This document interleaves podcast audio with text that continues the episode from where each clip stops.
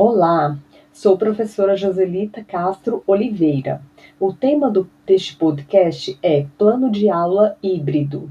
O Plano de Aula para o Ensino Híbrido é um documento pedagógico que apresenta com detalhes todos os assuntos que serão abordados na disciplina em questão, organizando conteúdos, esquematizando a metodologia a ser adotada pela professora e o cronograma das atividades. Nesse modelo de plano, deve conter cabeçalho com objetivos, temática, habilidades conforme BNCC, cronograma, metodologia, método da avaliação, referência bibliográfica e anotações mais materiais complementares.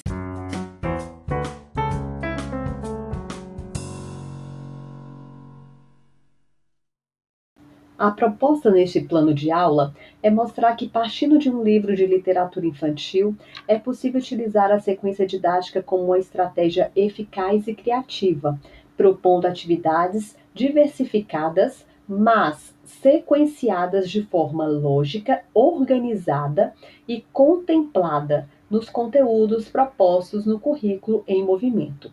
Este plano apresenta 15 horas aula sendo distribuídas em 12 horas aula no modo presencial e 3 horas aula no ensino remoto. Remotamente, o aluno preencherá questionário pessoal relacionado ao sono, realizará as seguintes leituras: Sono e Saúde e o livro A Casa Sonolenta de Alderwood. No campo das pesquisas, reconto da história no YouTube e biografia do artista e pintor Vicente Van Gogh, além da realização da parte que mais gostou da história por meio de desenhos. Presencialmente, serão distribuídos os conteúdos em quatro aulas de três horas aula cada uma serão trabalhados. Aula 1, roda de conversa sobre sono, confecção coletiva de fantoches a partir de imagens, exploração da capa do livro, contação de história pela professora utilizando fantoches.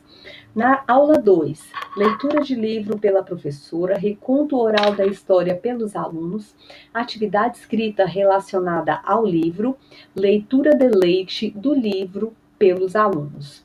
Aula 3, releitura do livro com repetição dos trechos pelo aluno, já que é um conto acumulativo.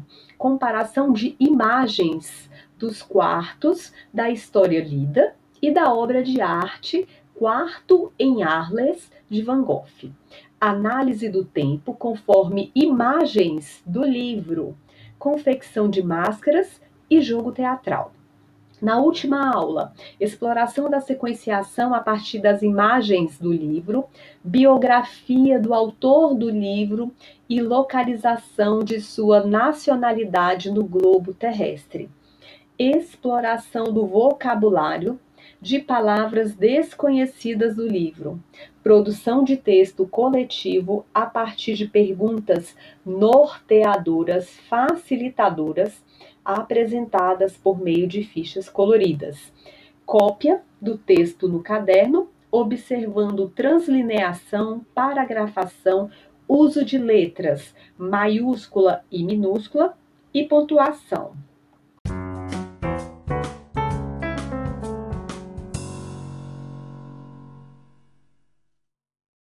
Para finalização, faremos a dobradura da casa e ilustração do quarto com os personagens, conforme sequência apresentada no livro.